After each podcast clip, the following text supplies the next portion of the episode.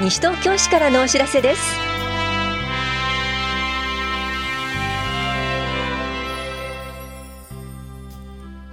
今日は児童扶養手当特別児童扶養手当の申請。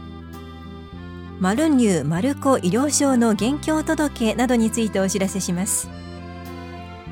インタビュールームお話は西東京市危機管理室の村野智信さん。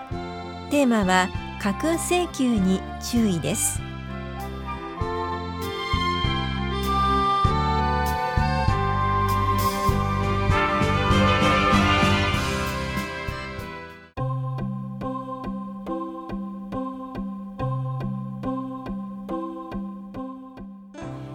児童扶養手当特別児童扶養手当の申請についてお知らせします。支給要件に該当する方でまだ申請をしていない方は棚視聴者1階の子育て支援課で申請手続きをしてください児童扶養手当は父母が離婚した父または母が死亡などの状態にある18歳までの児童の養育者に支給するものです。支給金額は所得に応じて変わり2人目3人目は加算されます。特別児童扶養手当は20歳未満の中重度の障害がある児童の養育者に支給されるものです。支給金額は1級か2級かによって異なります。手当の支給は年3回4ヶ月分ごとの支払いとなります。各手当は申請のあった翌月分から支給されます。いずれの手当も所得制限があります。支給要件や所得制限限度額などについて詳しくは7月1日号の広報西東京などでご確認ください。お問い合わせは棚視聴者子育て支援課までどうぞ。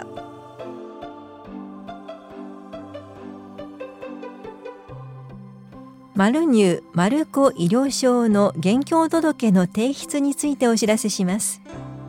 現在マルニュー・マルコ医療証をお持ちで今年1月2日以降の転入者申告をしていない方など今年度の課税状況が公募で確認できない方と市外に住民登録がある方。可年度未提出の申請者へ現況届を送付します。必要書類を添えて提出してください。提出先は棚視庁舎1階の子育て支援課の窓口か大谷庁舎1階市民課出張所にある回収ポストです。提出期限は8月19日月曜日です。なお申請時の届け出事項加入保険などに変更があり変更届を未提出の方は早めにお手続きください。この場合出張所では受付できません。お問い合わせは子育て支援課までどうぞ。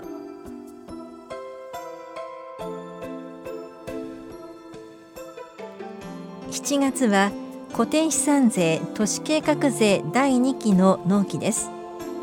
このオフはお近くの金融機関コンビニエンスストアなどの窓口やインターネットなどで手続きをするペイジー納付クレジット納付がご利用いただけます。納期内でのご納付をお願いします。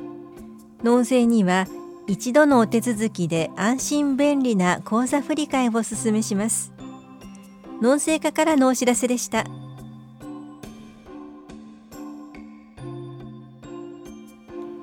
離乳食講習会ステップのお知らせです。市内在住の6ヶ月から9ヶ月までの乳児と保護者を対象に離乳食の中期食から後期食のお話非食歯科の話をします。この講座は8月27日火曜日午後1時15分から3時まで田梨総合福祉センターで行われます。受講ご希望の方ははがきかメールでお申し込みください。申し込みの締め切りは8月6日です。お申し込みお問い合わせは健康課までどうぞ。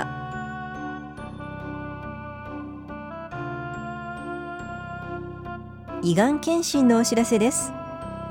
問診とバリウム使用の X 線検査を行います。検診は9月2日から10月にかけて田無総合福祉センターと法や保健福祉総合センターで行われます。男性女性によって日程が異なります。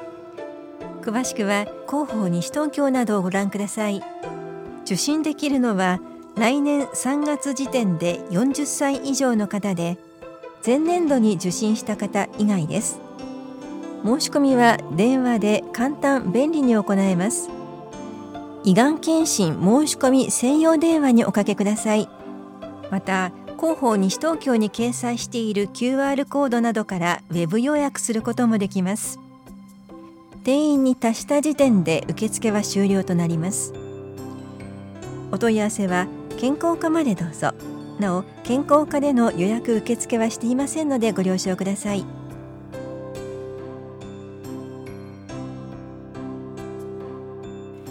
子どもの事故防止のお知らせです。東京消防庁管内では1日におよそ30人以上の子どもが救急搬送され特に1歳2歳児が多くなっています。家の中にも危険はたくさんあるので子どもの成長とともに確認しましょう。やけどの防止はやけどの恐れのあるものを子どもの手の届くところに置かないようにしましょう。挟み込みの防止はドアの開閉時は子どもがどこにいるか確認しエレベーターエスカレーター付近では遊ばせないようにしましょう。お問い合わせは西東京消防署までどうぞ。危機管理室からのお知らせでした。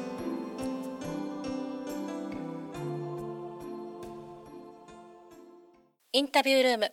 お話は西東京市危機管理室。村野智信さん。テーマは架空請求に注意。担当は近藤直子です。さて村野さん。ここ数年あらゆる種類の詐欺が増えています。代表的なものにはどんなものがあるんでしょうか、えー、テレビやインターネットなどのニュースで詐欺事件が取り上げられることが多くなっています。詐欺は誰もが被害者となりうる立場にあることから身近な犯罪と言えます。詐欺の中でも現在全国的に問題となっているのが特殊詐欺と呼ばれている犯罪になります。この特殊詐欺にはオレオレ詐欺架空請求詐欺還付金詐欺優勝賞金詐欺などの振込詐欺とその他の振込類似詐欺に分類されます。西東京市内の被害状況どんな種類のものが多いんですか？はい、えー、西東京市内における特殊詐欺の犯罪発生状況についてですが、えー、今年の上半期での認知状況、えー、つまりは被害届を田無警察署が受理した件数については、えー、15件で、えー、被害額としては約3200万円となっております。この件数の数字は去年の同じ期間と比較して12件の減少となっています。また特殊詐欺の中でも未だにオレオレ詐欺の被害が多く発生していると聞いております。さてその中でも今回は架空請求詐欺について伺います。架空請求詐欺とはどんなものでしょうか？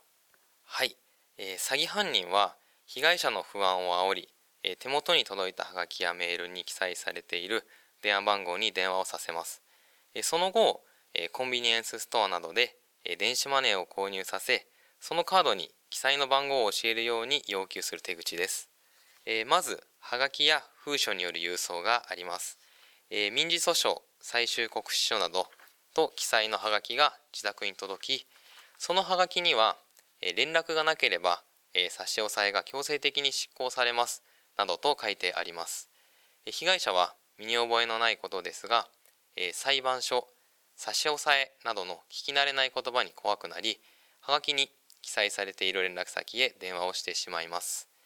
え次に携帯電話にメールが送信されることもあります。携帯電話に実在する大手通販サイトを語ったショートメールが送信されます。その内容は、え未納料金が発生しているので本日中に連絡がない場合は法的措置に移行します。と書いてあるのでこれも被害者が恐怖心から電話をしてしまいます。えー、はがきにしてもメールにしてもその後詐欺犯人と会話をすると無人 ATM や閉店後の支店に設置されている ATM へ誘導され犯人に指定された口座へ現金を振り込ませる手口です。架空請求詐欺の被害に遭わないためにはどうしたらいいんでしょうか？はい、えー、不審なハガキやメールに記載されている電話番号には絶対に電話をしないそのまま無視するということが大切です、えー、犯人は騙しのプロです。電話でかかってくるオレオレ詐欺などとも同じことですが被害に遭わないための一番の対策として犯人と話をしないということが重要です。お問い合わせ先またお困りごとの相談についてはどちらにしたらよろしいですか？はい、えー、不審なハガキを受け取ったり身に覚えのないメールが届いたら迷わずに田無警察署または110番通報をお願いします。また西東京市消費生活相談室もご利用いただけます。村野さん最後に放送をお聞きの皆さんへ一言お願いします。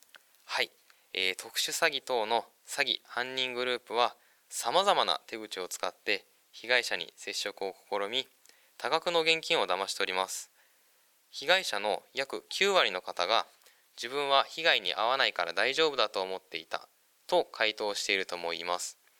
一件でも特殊詐欺の発生をさせないために何回も同じ話をして申し訳ございませんが、え不審な電話メールはがきが来た場合にはすぐに110番通報をお願いします、え皆さんで特殊詐欺等の被害をゼロにしましょう。ありがとうございます。インタビュールーム。テーマは架空請求詐欺に注意。お話は西東京市危機管理室村野智信さんでした。親子で野菜作りにチャレンジしてみませんか？みんな集まれ畑の学校のお知らせです。町の畑で株と大根を育てます。市内で育った野菜を味わってみましょう。親子で市内の農業の魅力を体験してみてください。この催しは北町6丁目にある市内農業者の補助で種まきが8月28日収穫は10月26日いずれも午前9時から11時まで行われます。雨天の場合は8月31日10月27日となります。参加できるのは西東京市在住の小学生までの親子です。参加ご希望の方は7月31日までに往復はがきでお申し込みください。なお定員は20組で申し込み多数の場合は抽選となります。お申し込みお問い合わせは市役所産業振興課までどうぞ。